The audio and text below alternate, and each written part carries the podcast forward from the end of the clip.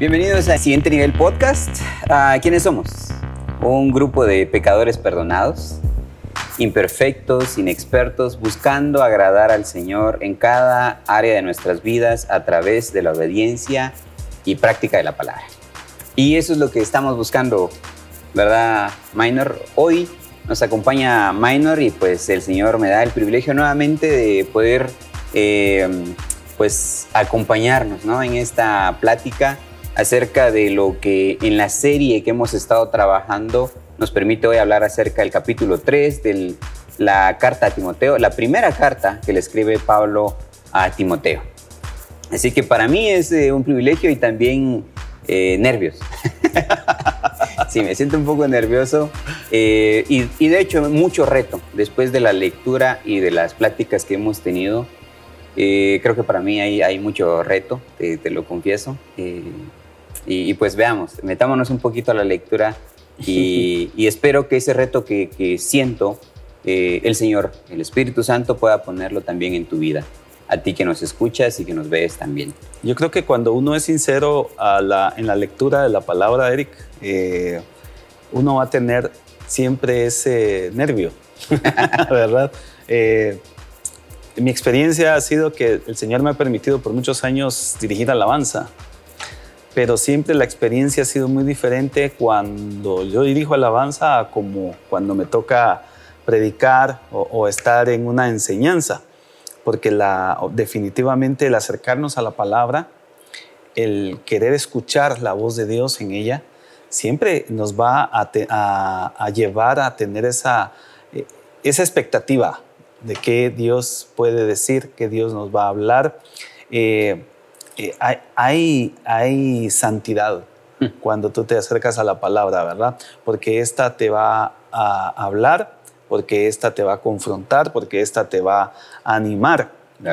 Entonces, definitivamente creo que el nervio siempre, lo vamos a tener, ¿verdad? y es que también aparte de, las eh, experiencias que contas que uno experimenta mientras tanto, eh, creo que también está esa responsabilidad que uno tiene del exponer la palabra a otros. Creo que ahí hay también una responsabilidad muy grande y es a lo que tenemos esta introducción, ¿no? En la cual eh, somos claros que somos pecadores que hemos sido perdonados y que buscamos compartir la palabra a otros para que sean bendecidos. La palabra hace su trabajo. Y qué interesante es que, por ejemplo, lo que estamos hablando ya tiene que ver con el pasaje que hoy nos corresponde leer, ¿verdad? Porque cuando lo leamos nos vamos a dar cuenta que en las primeras dos palabras que, que se leen, eh, sea la versión que, sea que, que, vayas a leer, te vas a dar cuenta cómo Pablo hace una declaración, poderosa declaración, al momento de iniciar este capítulo 3, ¿verdad? De la primera carta a Timoteo. Claro. ¿Te parece si leemos todo el texto y luego vamos desarrollando poco a poco o quieres que nos veamos verso por verso? yo digo que leamos lo completo porque al final vamos a ver ideas que nos van a estar llevando ¿verdad? en el texto. Está bien, vamos a, leer entonces y tú nos puedes acompañar también eh, allí donde te encuentres. Ahí puedes tomar tu Biblia y acercarte a la primera carta de Timoteo, capítulo 3. Eh, a partir del verso 1 lo voy a leer en la versión Reina Valera. Y dice de este modo, palabra fiel si alguno anhela obispado, buena obra desea.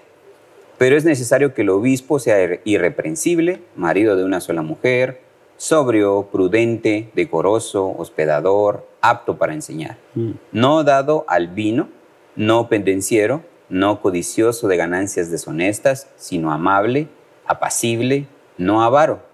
Que gobierne bien su casa, que tenga a sus hijos en sujeción con toda honestidad pues el que no sabe gobernar su propia casa, ¿cómo cuidará de la iglesia de Dios? Mm.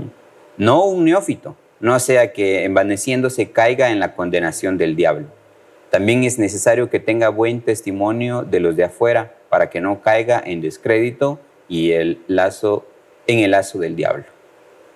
Los diáconos asimismo deben ser honestos, sin doblez, no dados al mucho vino, no codiciosos de ganancias deshonestas, que guarden el misterio de la fe con limpia conciencia. Y estos también sean sometidos a prueba primero y entonces ejerzan el diaconado si son irreprensibles. Mm. Las mujeres asimismo sean honestas, no calumniadoras, sino sobrias, fieles en todo. Los diáconos sean maridos de una sola mujer y que gobiernen bien sus hijos y sus casas. Porque los que ejerzan bien el diaconado ganan para sí un, gran, un grado honroso y mucha confianza en la fe que es en Cristo Jesús. Esto te escribo, aunque tengo la esperanza de ir pronto a verte, para que si tardo sepas cómo debes conducirte en la casa de Dios, que es la iglesia del Dios viviente, columna y baluarte de la verdad. E indiscutiblemente grande es el misterio de la piedad. Dios fue manifestado en carne, justificado en el Espíritu, visto de los ángeles, predicado a los gentiles, creído en el mundo recibido arriba en gloria. Maravilloso. Eh, creo que el verso 16 es eh, un cierre majestuoso, eh, inspirado definitivamente por el Espíritu Santo. Sí. y volviendo entonces al, primer verso, y, tal vez te podría decir, Minor, que mi experiencia en algunos años atrás respecto a la lectura, creo que podría decir porque cuando lo leo pienso que el texto no es para mí. Ah, porque cuando nosotros leemos textos como estos, tenemos la tendencia, y, la verdad que hemos sido enseñados, a en alguna medida pensar que este pasaje en especial, de 1 Timoteo 3, está exclusivamente para aquellos que han sido llamados al servicio, ¿verdad? Aquellos que, que van a estar en una posición de, de, autoridad dentro de la iglesia, aquellos que van a estar al frente, ¿verdad? De algún ministerio. Automáticamente muchos tenemos la tendencia entonces a, a desechar, ¿verdad? Decir, bueno, yo aquí no, entro, ¿verdad? Esto no es para mí. De hecho, ese, esa idea que, que tú me dices en este momento, Eric, es una idea realmente generalizada. Uno no se imagina cuánta gente realmente no está enterada de que estos pasajes tienen que ver con todos, ¿verdad? Tienen que ver con toda la iglesia, tienen que ver con todos aquellos que en algún momento han puesto su confianza en Cristo Jesús. Y más adelante, conforme avancemos en el tema, se van a dar cuenta por qué es que todos nosotros estamos llamados a poner atención en estos pasajes eh, y cómo todos estamos involucrados en pasajes como estos. Claro, creo que, hay por ahí algunos detalles que probablemente a mí y probablemente a quien nos esté escuchando o nos está viendo, eh, probablemente antes o incluso ahora que hemos leído el texto, aún se siga sintiendo de ese modo, ¿no? que no, no es para mí. Y creo que eh, primero por lo que mencionas y por otro lado porque hay ciertas palabras allí que, que me hacen sentir excluido de ello, ¿verdad? Creo que mencionaste eh, algo como el servicio completo dentro de la iglesia, ¿no? Y podríamos adentrarnos un poquito ahí a describir cómo entonces eso aplica para alguien que no está eh, sirviendo como tal en la iglesia a tiempo completo, toda esa frase, ¿verdad? Y, por otro lado también la palabra obispo.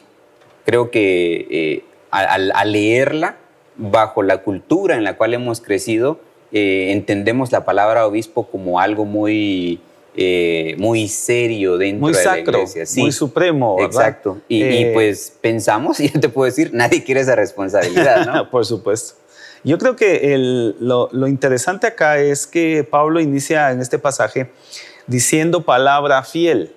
allí empezamos con una con un tema muy, muy lindo, porque Pablo va a presentar un listado de mm, requisitos, un listado de, eh, de, características, ¿verdad? Para aquellos que de alguna manera estén anhelando la buena obra. Eh, esto es importante. ¿Por qué es importante? Porque cuando Pablo dice buena obra desea, eh, realmente algunos lo leemos y en español se lee como eh, qué bueno que lo desea, gracias porque lo desea. Y ya. ¿Verdad? O sea, eh, gracias, que nos está haciendo un favor a usted que lo desea. Pareciera, ¿verdad? Que la intención de Pablo es esa. Sin embargo, cuando nosotros vemos el, no solo el texto de 1 Timoteo, sino vemos todo el consejo bíblico, nos damos cuenta que la obra del Señor es algo mucho más uh, grande y por eso creo yo que Pablo no está diciendo buena obra desea por decirte a vos gracias por desearlo, sino te está diciendo es que la obra que estás deseando es buena. Mm. No sé si ves la, la diferencia. Claro. Cuando nosotros decimos es que lo que tú estás eh, queriendo hacer es bueno, no porque tú lo estás deseando hacer, sino porque es bueno servir al Señor. Porque la obra es buena para nosotros como iglesia. Allí creo que empieza a tener una, una perspectiva diferente la lectura del texto. Porque muchos leen el texto y cuando dice, eh, leen este texto como hablábamos al principio, se hacen a un lado. Ah, qué bueno que yo no deseo esa obra. ¿Ves, ves el, punto? Entonces, eh, pareciera ser que el pasaje está excluyendo, pero no, el pasaje lo que está haciendo es incluyendo a todos, ¿verdad? El pasaje lo que está haciendo es diciéndote que la obra, ¿verdad? Que, que está frente a nosotros es tan buena, es tan maravillosa, que lo mínimo que podemos hacer nosotros es buscar cumplir las características. Mm. Y cambia completamente la perspectiva. Porque entonces todos ahora estamos incluidos en el paquete. ¿verdad? Lo siento para ti que no nos escuchas. sí.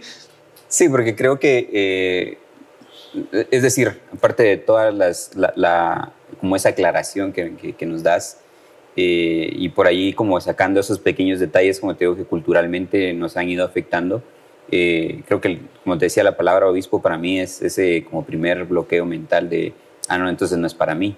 Definitivamente lo que mencionas cambia totalmente la idea.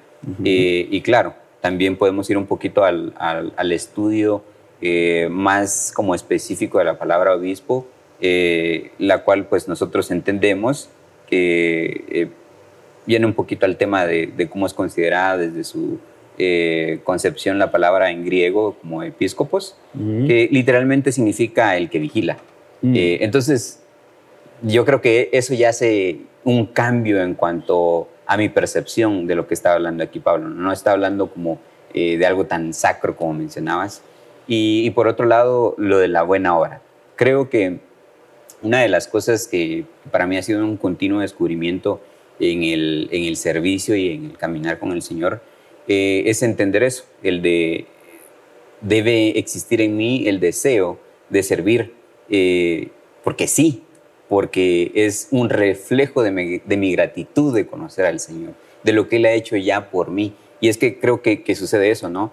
Eh, en algún punto fuera de, de, pues de la grabación hablábamos acerca de por qué a veces, porque pues yo también en algún momento te puedo decir que me, me consideré, y, probablemente aún lo sigo haciendo en algunos momentos, ser un, un calientabancas, calientabutacas, ¿no? De, asistir a la iglesia y listo, y, no sé cuántos años llevar en la iglesia y no tener un anhelo de servir más allá de que solo asistir. Mm. Y, por qué entonces a veces, eh, no sé, me cambio de un trabajo porque quiero tener una mejor posición eh, y llego a ese trabajo y empiezo a ver cómo se escalan las posiciones del trabajo. Y, pero ¿por qué no tenemos esa mentalidad en cuanto a la iglesia? De llego y pensar, bueno, yo quisiera que de aquí a unos dos, tres años eh, estar sirviendo en tal área mm. y pasar un año, dos años sirviendo en esa área, pero luego me gustaría servir en esta otra área. Eh, o sea, no, no sé eh, si, me explico. Sí, y, y, lo dijiste muy bien. Yo creo que cuando uno lee pasajes como estos, el tema del obispado, el obispo, son palabras que para algunos, algunos los bloquean, algunos les hacen pensar, pero es que yo no quiero ser obispo. Sin embargo, otra vez, caigo en el tema de que para mí lo importante aquí es cuando Pablo dice buena obra desea, porque el tema central es que un obispo o, un vigilante, si queremos utilizar esa palabra ahora, eh, es alguien que tiene una función más no una posición. ¿Ya? Eh, yo creo que definitivamente, aunque nosotros en nuestro contexto y en nuestro entendimiento eh, vemos que Pablo le está hablando a Timoteo y le está ayudando a tener cierta organización dentro de la iglesia en Éfeso, ah, me parece que eh, hay algo natural en estas, en estas ah, eh, funciones que Pablo está dando, ¿verdad? Y en estas posiciones que puedan estarse tomando. Ah, por ejemplo, cuando recordamos Hechos 6, ahí sucede algo muy interesante. De hecho, en este pasaje de Primera Timoteo se mencionan a los obispos, ¿verdad? O a los ancianos, y se mencionan a los diáconos. Y en Hechos 6, lo que está sucediendo es que los, los, los líderes, ¿verdad? Los estaban, los apóstoles estaban teniendo dificultad porque ah, las tareas habían crecido tanto que ellos estaban perdiendo de perspectiva su tarea principal que era vigilar, que era enseñar, ¿verdad? Eh, más adelante en este mismo pasaje vemos cómo a los, a, los obispos es a quien, a quien eh, Pablo les dice que deben ser aptos para enseñar, ¿verdad?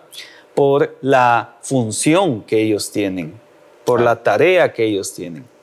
Y a los, a, los diáconos, entonces en Hechos 6, se les escoge porque eran los que iban a colaborar con, con estos eh, líderes, ¿verdad? Para poder servir las mesas, atender a las viudas, y ellos hacían muchas cosas. Sin embargo, cuando uno ve todo el, el, contexto, se da cuenta también que estos mismos diáconos eran hombres de fe, hombres llenos del Espíritu Santo, hombres y mujeres que, servían y que enseñaban también la palabra.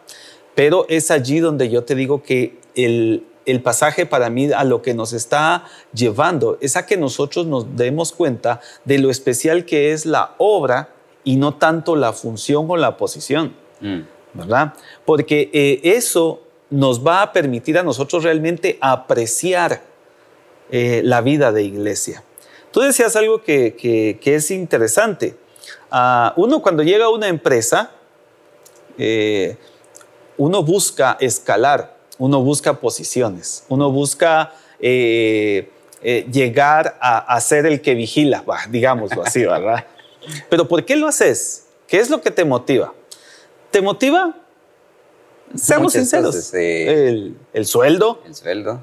Sabes que si te, mejoran de, posición, vas a ganar mejor, vas a tener más ingresos y eso a cualquiera, creo yo, en, alguna medida lo motiva, ¿verdad? ¿Qué otra cosa te motiva? El reconocimiento, te motiva el que, el que vean, ah, este es pilas, este va para adelante. ¿Qué te más te motiva? El poder, yo voy a poder tomar decisiones, y yo voy a poder, ¿verdad?, eh, hacer y, quizá en algunos momentos alguno dirá, yo voy hasta, hasta poder mejorar mi horario, no mm. sé, tantos intereses que se puedan dar. Pero si te das cuenta, todos estos giran alrededor tuyo. ¿Cuál es la diferencia con el servicio dentro de la iglesia? Que todo gira en alrededor de servir no en, querer servirte. De hecho, cuando Jesús habla con sus discípulos y, está con ellos en la, en la noche, ¿verdad? En la que se instala la última cena, Resulta que Jesús con sus discípulos tiene una conversación muy interesante y hace algo muy especial esa noche. Porque aquellos estaban en grandes dificultades porque no, no, no sabían quién iba a ser el mayor, ¿verdad? o, quién iba a estar a la par de Jesucristo en los cielos. Esa era su, su gran pena. Y resulta que Jesús dice, ¿saben qué? Les voy a dar una lección. Se levanta, toma una toalla, toma un, un caso, ¿verdad? Con, con, agua. Con agua y les lava los pies. Y después les da el zarpazo final. El que de ustedes quiera ser el mayor, el mayor tiene que hacerse como el menor. Tiene que estar dispuesto a agacharse. Mm. La pregunta es, cuando vos llegas a una empresa, ¿qué tan dispuesto estás a tener esa actitud? Casi nunca. Pero en la iglesia, si tú quieres honrar al dueño de la obra, si tú quieres realmente agradar al Señor de la obra con tu trabajo, vas a tener que mancharte las rodillas, vas a tener que inclinarte servir a otros. Y yo creo que esa es la gran diferencia. Y por eso es que pasajes como estos, nosotros tenemos nuestra manera de bloquearnos a ellos, de, decir, no, eso no tiene que ver conmigo. Porque definitivamente cuando empieza Pablo a decir que sea irreprensible, que sea marido de una sola mujer, y empieza a poner todos estos parámetros, ¿verdad?, de vida, características, eh, nos damos cuenta de que pareciera ser que en esa posición solo pueden haber perfectos. Ah. Y eso es lo que a mí me hace pensar que el énfasis aquí no está en la posición, está en la función y en lo bueno que es esa obra. Porque decime quién es perfecto. Nadie. Nadie. Claro, aquí lo que estamos viendo es un ideal, un ideal de vida. Pero si tú tienes el enterado, el enterado, si tú tienes la claridad, perdón, vamos a usar mejor la palabra claridad. Si tú tienes la claridad de que tú quieres servir, de que tú entiendes cuál es tu tarea dentro de la congregación, dentro de la iglesia, estas, ¿verdad? Se vuelven metas, se vuelven objetivos, ¿verdad? De vida. Se, se vuelven el, el, querer yo vivir de esta manera, porque yo deseo servir. Entonces se, se, se convierte en un tema inclusivo, ¿verdad? Aunque la palabrita en estos tiempos es tan, tan mal usada, ¿verdad? Pero se vuelve eh, un espacio en el que todos podemos estar trabajando, en el que todos podemos estar, ¿verdad? Eh, enfocándonos en querer cumplir con estos requisitos. Porque nuestro ideal es servir, ¿verdad? Y servir al Señor de la buena obra. Ahora yo creo que has abarcado prácticamente unos buenos versos. Sí, sí. Eh, y, creo que pues aclara inicialmente el punto de por qué sí es para mí este verso, eh, aunque yo no tenga, vamos a decir, intenciones de servir a tiempo completo en la iglesia. Ah, algo bien interesante que, veía, obviamente, dentro, si encajamos estas características, eh, tal como lo decías, es algo tal vez muy cerca de la perfección, pero creo que al menos nosotros como iglesia que tenemos eh, ese eh, como meta y, al final pues es basado en la palabra que es parecernos a Jesucristo, ¿no? Y, creo que esto no está nada lejos de mostrar las características de Jesucristo. Entonces creo que incluso podríamos pensar, si aún que nos estás escuchando, estás allí, todavía estás con aquello de que, no, es que no es para mí, ¿verdad? Porque pasamos por esas situaciones también, ¿no? O sea, aunque nos estén eh, diciendo algunas cosas, pero ya tenemos una predisposición a algo. Te digo, nuestra meta sigue siendo parecernos a Jesucristo. Mm. Es la forma en la cual vamos a agradar al Padre. Es decir, la Biblia nos dice que nosotros debemos de vivir para agradar al Señor, ¿no? Y la mejor manera que podemos encontrar para agradar a nuestro Padre es imitar al Hijo que ya hizo todo lo correcto, que es Jesucristo mismo. Y cuando vemos estas características, creo que no hay nada que se salga de, ese cuadro de características. claro, por ahí alguien va a mencionar algo sobre marido de una sola mujer y esas cosas de minuciosidades, eh, pero que al final creo que eh, algo bien interesante que nos lleva al, al verso 7 y dice, también es necesario que tengan buen testimonio de los de afuera para que no caigan en descrédito y en lazo del diablo. E, e, este impacto que creo que eh, da ese último toque, ¿no? Porque primero, o sea, nuestra vida cristiana no se da solo dentro de la iglesia. Nuestro, para aquel que no sirve eh, en la iglesia a tiempo completo, nuestro tiempo completo es todo el tiempo. Es decir, cuando estamos en el trabajo, cuando estamos en la universidad, cuando estás con tus papás, cuando estás con tus cuates, todo ese tiempo, en ese momento estamos sirviendo a Cristo. Y yo creo que eh, algo que dijiste es bien interesante analizarlo, porque la palabra tiempo completo, o sea, esa expresión, eh, ha sido la manera en que muchos se quitan responsabilidad. ¿Verdad? Porque muchos vienen y dicen, es que yo no trabajo a tiempo completo. Es que yo no estoy involucrado a tiempo completo. Y el, y el tema aquí es de que en última instancia, cuando nosotros vemos que en Cristo somos hechos nuevas criaturas. Cuando nosotros vemos la bendición que tenemos en Cristo en Efesios capítulo 1, ¿verdad? Cuando vemos nosotros que somos llamados hijos de Dios por medio del testimonio del Espíritu Santo a nuestro espíritu o junto con nuestro espíritu, como algunos exégetas lo dicen ahora, este, todo esto lo que, lo, que, lo que nos hace a nosotros darnos cuenta es que somos parte, ¿verdad? Clave de la iglesia todos los días, todas las horas, todos los minutos.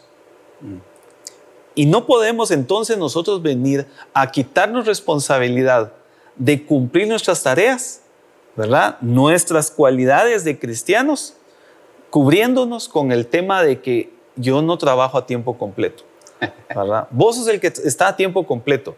Te lo digo porque yo he tenido la oportunidad, gracias al Señor, de, trabajar en la iglesia eh, como, como institución, ¿verdad? Durante, durante ya cerca de 26, 27 años. Y varias veces he escuchado, ¿verdad? Esa, esa excusa de algunos que no están dispuestos a comprometerse más y que me dicen, lo que pasa es que vos estás a tiempo completo. Lo que pasa es que a vos te pagan por hacer eso. Y, me lo han dicho así de frente, ¿verdad?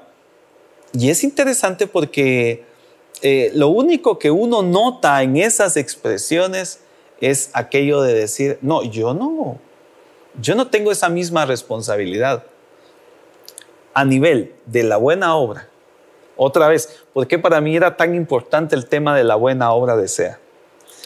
Porque al final la obra de la que Pablo está hablando acá es el servir a otros. El estar involucrado en atender las necesidades de otros. Y en ese sentido, yo creo que todos nosotros debemos sabernos a tiempo completo. Listo, ahí está. ¿Verdad? Todos nosotros debemos, debemos sabernos que nuestra tarea no está limitada a horas. Y cuando lo vemos desde esa perspectiva, no estamos esperando llamados para cumplir nuestra tarea. Que ese es otro tema. Eh, yo creo, yo sí creo que, hay personas que de alguna manera tienen eh, tareas específicas. Eh, el pastorado, yo estoy convencido que el Señor, ¿verdad? A algunos nos ha llamado de una manera especial para cumplir una función dentro de la iglesia, ¿verdad? Y esta función no tiene que ver otra vez con posición. ¿Por qué yo hablo tanto de estos dos elementos? Te voy a, te voy a contar. Hace muchos años, ah, yo pasé por uno, mis uno de mis tiempos ahí de, medio, medio duda existencial, ¿verdad? Con el tema del pastorado. Y recuerdo cómo en la iglesia, eh, a mí nadie me decía pastor. De hecho, creo que nadie me dice pastor, ¿verdad? Eh, y, pero es, a, mí me, a mí me causaba en esa época, todavía yo un joven, imagínate de unos 24, 25 años, y me causaba cierta eh, lucha. ¿Seré yo pastor realmente? ¿Será que yo soy un pastor? Porque obviamente no había un, nombramiento por parte de, de, los líderes de la iglesia para que yo fuera pastor. Mira, mira mi, mi mal entendimiento del, del, tema. Díganle, pastor, de ahora en adelante. ¿crees que... no, no, obviamente no busco eso, pero eh, el asunto fue que yo sí estaba en una lucha interna. ¿Será que, eh, ¿será que yo estoy realmente bien? ¿Será que yo estoy lo que, en lo que tengo que estar? Y mis, mis cosas, ¿verdad? Así que el Señor me permitió estar en una, en una actividad en Nicaragua. Mira hasta dónde me llevó el Señor para hablarme de esto. Y en esa actividad era una conferencia de pastores. Habían mil y pico de pastores en esa conferencia. Y yo llegué a esa conferencia para hacer precisamente una tarea de televisión. Y, estando yo en una de las, de las cámaras, recuerdo bien cómo un hermano se paró al frente. En esa época había una discusión. ¿Existen los apóstoles o no existen? Era una discusión que sigue la discusión ahí en el aire y hoy no es el caso mencionar. La cosa es que se para el pastor, este hermano, se para enfrente de todos estos eh, de estos eh, de otros pastores, viejos pastores, porque viejos pastores del ministerio, mucha mara. Y dice, mire hermano, si usted es apóstol, funcione. Si usted es pastor, si usted se quiere ver así, funcione. Y mira, en ese momento para mí fue el usazo, fue como lo entendí. Ya lo entendí, Señor. Yo no debo esperar el nombramiento de nadie. Yo no debo esperar que alguien venga y me nombre y, me dé el título para funcionar. Por eso yo hablo de función y de posición. Yo no debo esperar que alguien venga y me dé la posición de pastor en la iglesia para yo funcionar como un pastor. Mm. Y ese, mira, ese día para mí fue el, cambio, fue la, la, diferencia, ¿verdad? Fue el entendimiento, se me abrió, ¿verdad? Eh, eh, el foco, se encendió el foco, ¿verdad? Para ver eh, la responsabilidad que tenemos delante del Señor. Mm. Porque desde esa perspectiva, tú tienes una responsabilidad del Señor. Porque dime, ¿Dios ya te dio dones? Ya.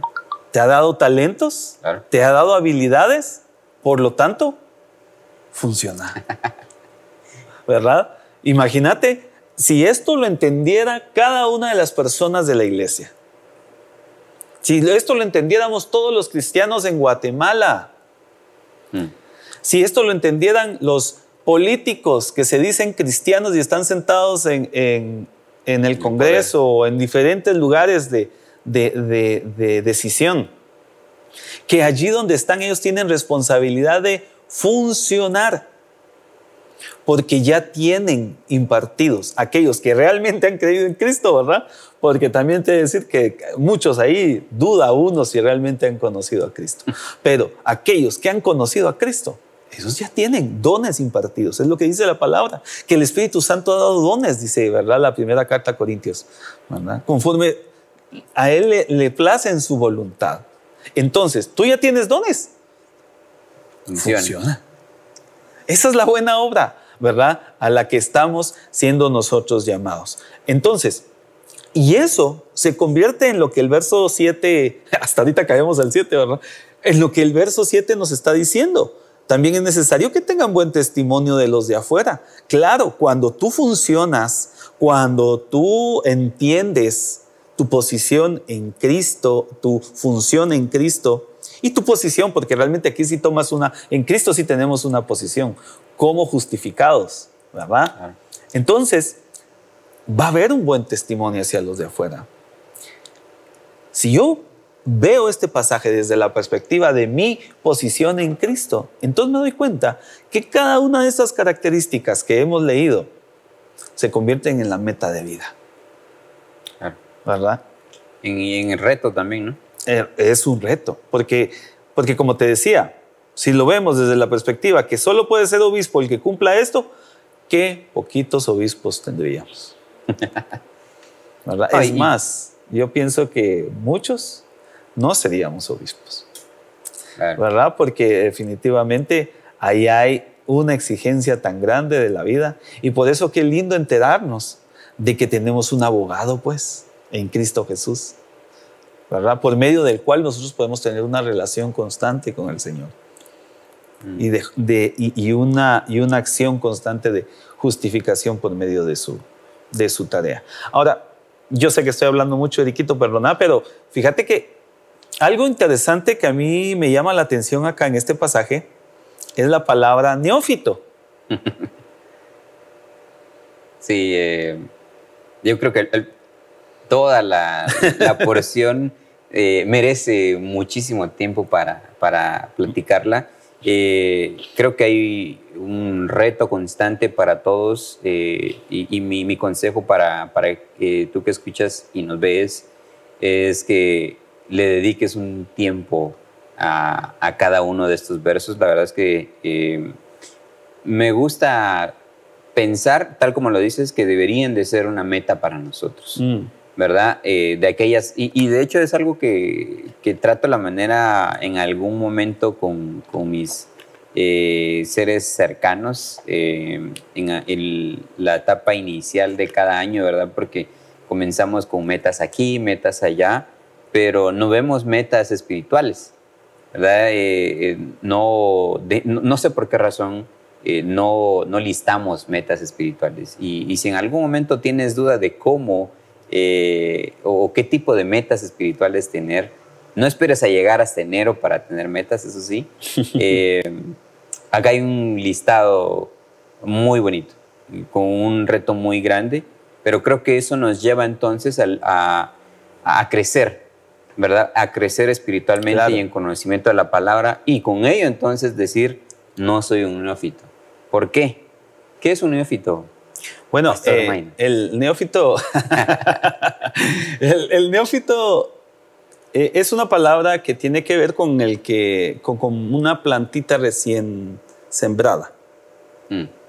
¿Ya? Eh, y en este contexto, Pablo está diciendo, mira, el que quiera servir de esta forma como obispo, como una persona que cuida a otros, que está al frente, ¿verdad? Tiene que saber que no puede ser recién plantado. ¿Por qué? Porque va a venir la primera prueba para esa posición. Por ejemplo, la vanagloria. Por ejemplo, el poder. Por ejemplo, lo que te decía hoy te contaba en mi testimonio, que te digan pastor. Mm. El Porque aplauso. cuando te, el aplauso. Porque cuando te lo digan, si tú no tienes raíces profundas en cuanto a la certeza de por qué y para qué estás haciendo lo que haces, vas a ser arrancado inmediatamente.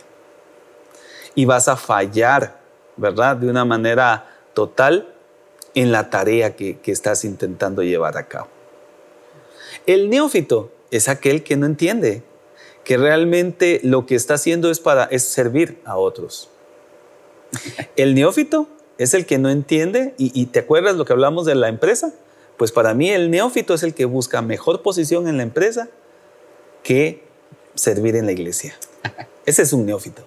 Sí, porque es aquel que no ha entendido su posición en Cristo. E interesantemente, en la empresa no te van a, bueno, algunas prácticas de algunas empresas no te van a dejar subir de puesto si antes no has mostrado que tienes la capacidad. Eh, en la empresa en la que yo trabajaba antes, debías demostrar o desempeñar las cualidades del puesto siguiente al que aspirabas un año completo. es decir, eh, debías de realizar esa tarea del, del, siguiente puesto sin el goce de sueldo de ese puesto, sin, el, nombramiento. sin la autoridad, todo lo que implica ello. Para luego, cuando llegaras a decir, hey, yo quiero ocupar este, esta posición, ver hacia atrás y decir, ah, bueno, sí, ya, ya lo puedes hacer y, entonces ya te, te, subían de puesto, ¿no? Em, y, esto definitivamente da esa, esa, luz, ¿no? De, de, por qué no hacerlo, por qué no caer en ese riesgo, porque creo que es un riesgo no solo para la iglesia, sino también para la persona misma, ¿no? Em, a mí me, me trae memoria cuando yo recién empecé a venir a la iglesia, no sé si, si te acuerdas, Ajá. Eh, que te llegué a, preguntar sobre eh, servir y eso. Eh, de hecho, no era Sí, me acuerdo. No, lo has reclamado como tres veces. Ahora entiendo. Ajá. Ahora entiendo. Ajá.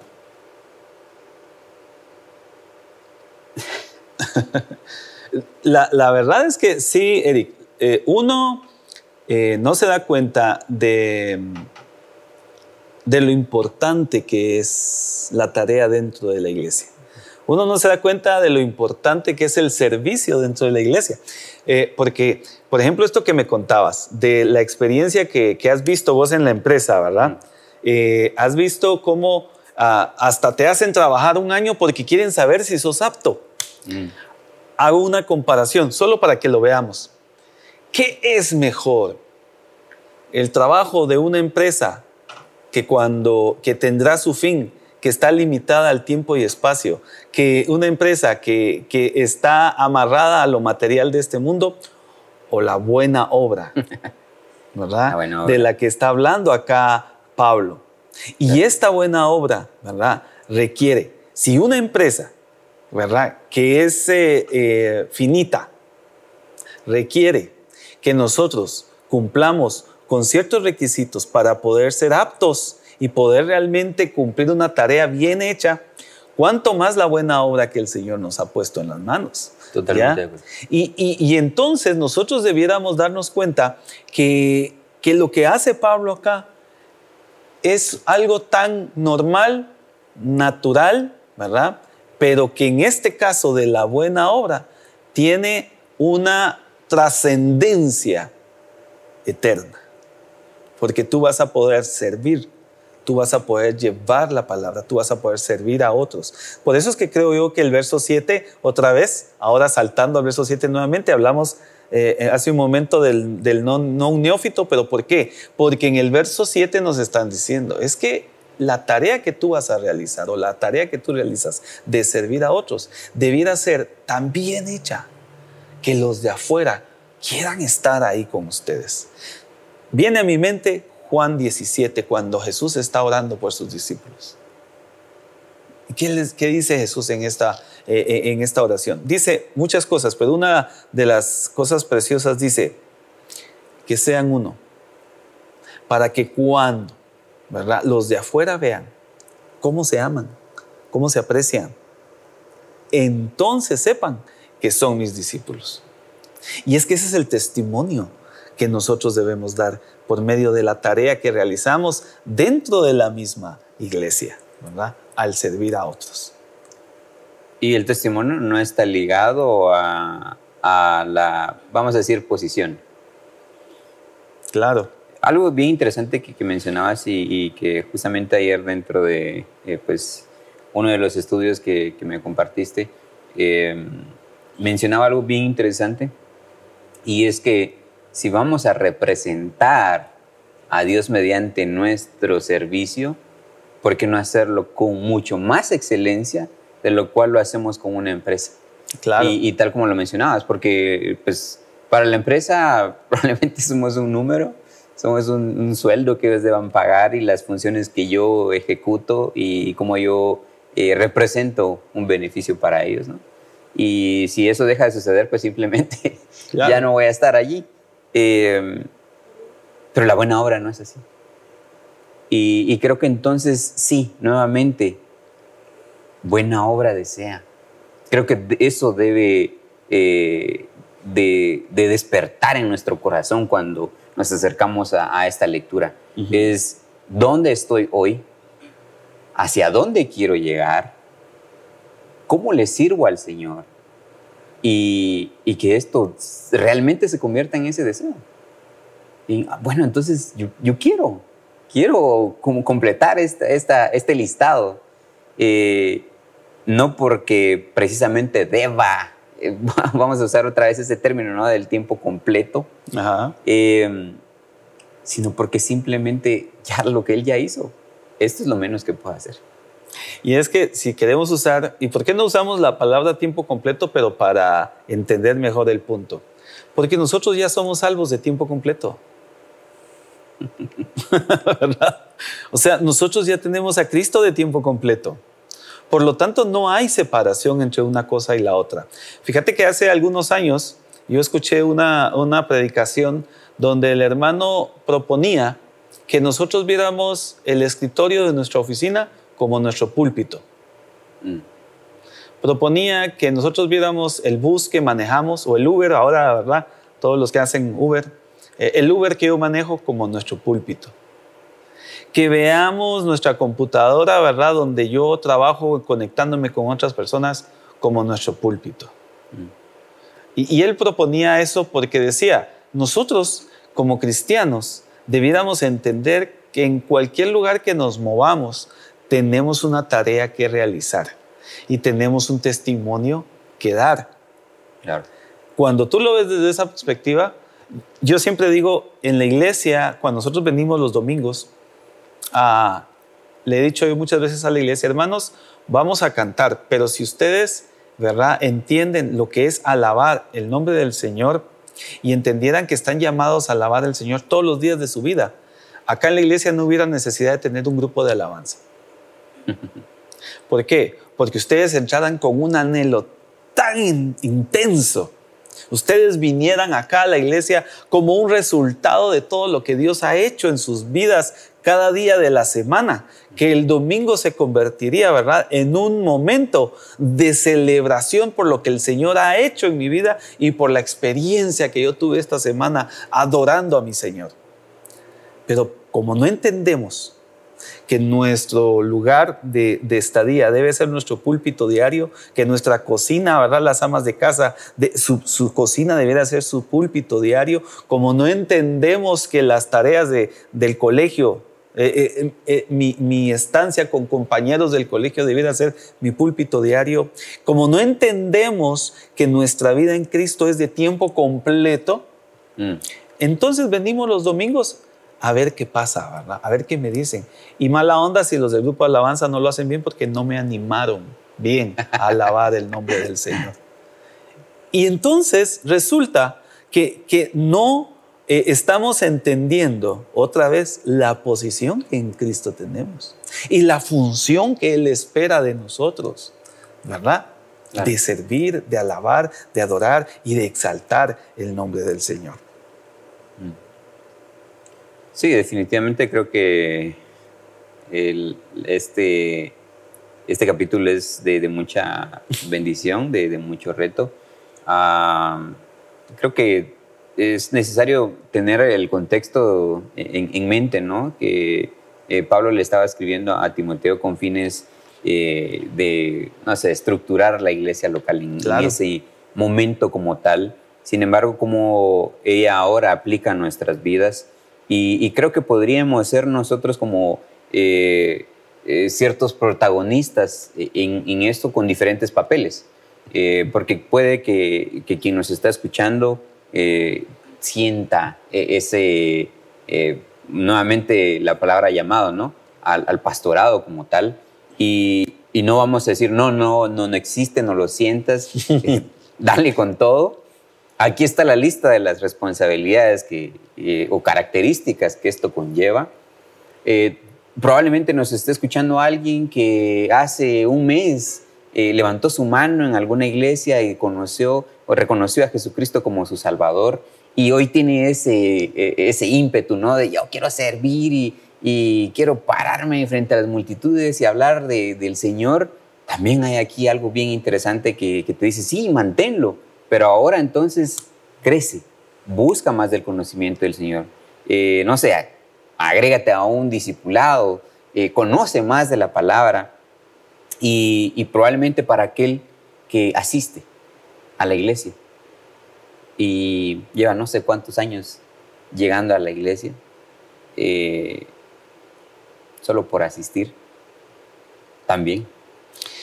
Es, un reto. Sí, es, un reto. Es un reto porque eh, yo, yo creo que algo, algo interesante acá es que, como tú bien dijiste, el contexto del pasaje es que Pablo está hablando a Timoteo para ayudarle a organizar ciertos elementos que puedan funcionar bien y puedan cumplir su propósito en la iglesia, ¿verdad? Y para el lugar en que se encuentran. Recuerda que aquí eh, aunque hay una, hay una organización como iglesia, ¿verdad? También hay una, ah, hay una relación muy profunda de la iglesia con la comunidad. ¿Verdad? Entonces, definitivamente para Pablo era importante darle estas directrices a Timoteo. Sin embargo, si te das cuenta, no le habla de formas. Le habla, ¿verdad?, de principios que se deben utilizar para poder cumplir las tareas, porque definitivamente aquel que está buscando honrar al Señor, que está buscando eh, ser fiel en su llamado, está buscando eh, cuidarse, ¿verdad?, en su vida, eh, el Señor es quien le va a dirigir en cada, en cada estadio, en cada, en cada decisión que deba, que deba tomar. Dijiste algo que me llamó la atención. Puede ser que nos esté escuchando alguien que hace un mes, ¿verdad? Conoció al Señor y está con el fuego de contarle a otros. Y yo creo que el fuego ese nunca debemos, nunca debemos perderlo. Y debemos animar a este hermano que acaba de conocer a Cristo que le cuente a otros, pero a la par que sepa que él siendo un neófito necesita crecer. Necesita, ¿verdad? Conocer la palabra, conocer, ¿verdad? Al Señor cada día de su vida un poco más, para que entonces Él pueda ir creciendo dentro de estas responsabilidades y un día también Él pueda estar dentro, de la, dentro del, del cuerpo de Cristo, ¿verdad? Dirigiendo a otros, vigilando por otros. Porque, eh, ¿te acuerdas? El, diaconado, ¿verdad? El, el obispo, la palabra obispo era, ¿verdad? Vigilante. El vigilante. Y es interesante que más adelante está la otra palabra, del diácono, ¿verdad? El diáconos, que es el que sirve. Y, estos dos, otra vez, son funciones y no posiciones, porque no significa que yo le debo pleitesía al obispo, ¿verdad? Porque soy un diácono. Ni significa que yo como obispo le debo pleitesía al diácono porque él es, ¿verdad? No. Sin embargo, eh, estamos viviendo épocas en las que um, hemos confundido mucho esto. Y hay lugares y hay líderes, ¿verdad? Que están exigiendo esa, ese respeto, ese reconocimiento de la posición. Cuando realmente, si entendemos lo que es la buena obra, nos vamos a dar cuenta que en la buena obra todos somos siervos, unos de otros. Yo creo que ahí lo cerraría. eh, no, creo que eh, da, para mucho la, palabra en sí. Eh, creo que habla de diferente modo a, cada uno, ¿no? Eh, definitivamente hay una claridad en lo que dice y confiamos plenamente que aquel que la escucha y, la lee también va a recibir la guianza de parte del Espíritu Santo respecto a mm. lo que le dice en su momento. hoy creo que nos hemos acercado de, de esa forma en la cual, como se aclara eh, el, panorama del, obispado y ello, pero también eh, lo que mencionabas acerca de la buena obra. Creo que eh, sea la, posición, la cantidad de años que alguien lleve en la iglesia, tal vez el, papel que juega hoy, porque pueda que alguien nos esté escuchando y que esté sirviendo en su iglesia, siempre sigue aplicando, porque creo que estas cualidades eh, siguen siendo una demanda, ¿verdad? Y creo que no, no me gustaría como, como, extenderme más, porque creo que nos vamos a, a, a, extender mucho en el tiempo. Eh, creo que sigue siendo un reto. Para mí, eh, te digo, ah, mientras lo leía y, y veía como toda esa expectativa que, hay de parte eh, del Señor para uno, ¿no? en lo que Él espera de nosotros y, cómo para nosotros debería de ser no eh, algo pesado, sino deberíamos de realmente anhelarlo. Eh, y, me gusta poner en, la versión de, Dios habla hoy, cuando habla acerca del, del neófito, dice, por lo tanto, el dirigente no debe ser un recién convertido, no sea que se llene de orgullo y caiga bajo la misma condenación que cayó el diablo. Y, creo que eh, cabe mencionar eso, ¿no? Eh, que nuestra motivación no sea eso. Em, ni, ni, porque seas alguien que ha comenzado eh, el conocimiento del Señor, ni porque seas alguien que está sirviendo ya, ¿verdad? Porque eso también puede suceder. O porque nos escuchaste hoy y dijiste, no, entonces yo quiero servir. Eh, que tu motivación no sea el beneficio de, sea darle la gloria al Señor, ¿no? Sí. o, que la, o que la motivación sea el beneficio, pero ¿cuál es el beneficio? ¿verdad? Que es honrar al Señor, porque al final el, servir al Señor ah, nos trae un, un beneficio. Y, y, hablando de beneficio, si quieres vamos cerrando en el verso 13, porque el verso 13 precisamente hace una mención de este tema. Dice, porque los que ejerzan bien el diaconado, eh, que la palabra diaconado otra vez, el servicio, la tarea, ¿verdad? Lo que, lo que se les ha dado por hacer, ¿verdad? porque los que ejerzan bien el diaconado ganan para sí un grado honroso y mucha confianza en la fe que es en Cristo Jesús. La versión NBI lo dice de otra manera y, lo voy a, a, buscar acá. Eh, a ver, así, no me falles ahora, por favor. No es momento de fallar. Eh, dice, los que ejercen bien el diaconado se ganan un lugar de honor y adquieren mayor confianza para hablar de su fe en Cristo Jesús. Entonces, te das cuenta, lo que hemos estado hablando, este pasaje lo cierra muy bien. Al final, al final, la tarea es compartir de Cristo.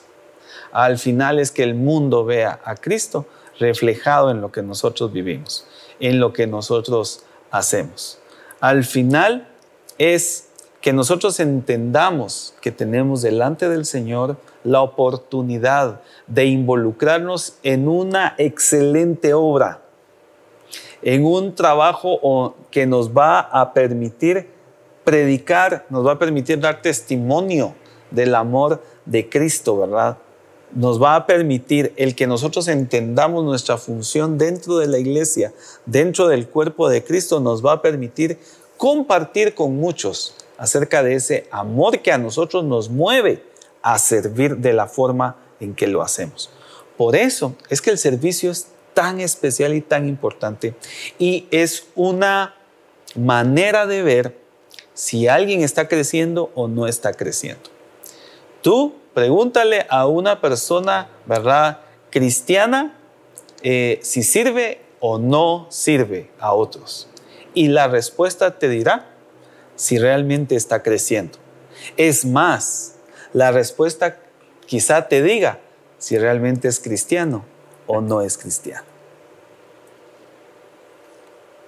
Bueno. sí, de, aquellas eh, frases, ¿verdad? Que, son duras, por así decirlo. Em, pero creo que son necesarias decirlas. Claro. Creo que hay algo que ahí debe mover nuestro lugar en la butaca eh, para que no sigamos estando allí eh, y esperando a ver qué pasa, pero sin yo dar un paso para que algo suceda. Y, creo que la palabra ha sido muy clara, siempre lo ha sido. Y, nuestra meta entonces a través de, de, estas pláticas es precisamente esto, es exponer lo que ya está allí. Eh, es motivarte a que entonces ahora tú tomes tiempo y te acerques nuevamente al estudio y, lo, veas a detalle, porque ahí ha estado siempre, no es algo que nosotros eh, decidamos, y no, hay, hay gente que no sirve en la iglesia, entonces hablemos de ello. no, ha sido de ese modo. Eh, ahí ha estado siempre, el, reto está siempre, y, creo pues que el Señor nos permite hoy poderlo platicar, como mencionaba al inicio, este es el estudio de, de, la primera carta que Pablo le escribe a Timoteo, y pues el Señor puso en nuestro corazón que iniciáramos una serie de estudios ¿no? de, esta carta. Eh, hoy nos da el privilegio de poderlo estudiar. Eh, nuevamente, para mí es eh, de, mucha felicidad de, poderlo compartir contigo, Minor. La verdad es que me sigue, me es de mucha bendición. Amén. Y, y, pudiera pensar que a veces quienes estamos aquí somos los más beneficiados de ello. Pero eh, la palabra misma dice que ella no regresa vacía. Y esa es parte de nuestra confianza, porque no es eh, por crear frases que llamen la atención, que sean, que sean pegajosas, para que entonces las volvamos un tuit o las volvamos eh, una historia en Instagram y, luego la comparten, etc. Claro, sería bueno, pero la palabra hace sola su trabajo. y entonces para ti que estás allí, eh, que llegaste hasta este punto de la grabación es que puedas escuchar la voz de Dios a través de su palabra. Mm. ¿Y qué es lo que te dice? ¿A qué te reta? Y, y que no lo dejes pasar. Que no sea solo otro podcast que escuchaste. Eh, no sé si quieres hacer un comentario final. Bueno, eh, solo animarles a leer la palabra con interés, leer la palabra con atención, a que podamos tener el anhelo de crecer, que tengamos el anhelo de realmente conocer mejor a Cristo. No por gusto Jesús ah, cuando estuvo en esta tierra dijo de sí mismo que Él era el camino, que Él era la verdad, que Él era la vida. Y Él lo dijo eh, utilizando el artículo, Él y la. Y ese artículo realmente creo que es muy problemático en ese pasaje, porque cuando Él dice que Él es el camino, está diciendo, ¿sabes qué? No hay otro camino. Cuando Él dice que es la verdad, ¿sabes qué? No hay otra verdad, sino Cristo mismo. Y yo quiero animarte a que en estos tiempos en los que estamos en un mundo tan, tan lleno de ideas, lleno de, de, de, ¿qué? De fantasías, eh, puedas tú realmente acercarte a Cristo y saber que Él es la verdad y la vida. Y que nadie, ¿verdad? Va a ir eh, al Padre si no es por Cristo mismo. Y eso es otro elemento tan lindo, porque cuando Jesús lo dijo, Él decía de esta manera, nadie viene al Padre si no es por mí. Qué tremenda declaración, porque Cristo mismo estaba ah, diciendo que Él mismo es Dios. Así que te animo a que te confrontes con estas ideas, que te confrontes con la palabra y que ésta te dirija para tomar siempre las mejores decisiones. Hoy hablamos de un tema lindísimo en la primera carta a Timoteo capítulo 3 y esperamos que te haya bendecido, que te haya animado y que si has estado con dudas en, qué hacer, en, qué, eh, en comprometerte a servir al Señor, hoy es el día en que debes tomar esa decisión. Pero también, si has estado con dudas de, conocer a Cristo, de que, de que piensas que, que, que algo falta en tu vida, hoy es el día para que tú conozcas a ese Señor, Dios y Salvador, cuánto te ama y cuánto ha hecho por ti. Así que para mí es una alegría el haber compartido con ustedes en esta tarde. Eric, gracias, ¿verdad? Por la oportunidad de poder estar acá en esta conversación. Esperamos que a ustedes les haya animado y que a ustedes les haya eh, permitido también delante del Señor tener pues un momento de reflexión para crecimiento en su vida. Muchas gracias. Con ustedes el pastor Minor, Minor Morales. Eh, como ustedes ya me conocen algunos, eh, mi nombre es Eric Pamaca y como siempre nuestro cierre es eh, que recuerda que debes someter lo que escuches a discernimiento ah, bajo la lectura de la Biblia. Em, y claro, de nuestro lado, que nuestro deseo es primeramente alabar al Señor mediante la meditación y la práctica de su palabra y que tu vida sea bendecida a través de estas pequeñas charlas. Bendiciones de Dios para ti. Adiós.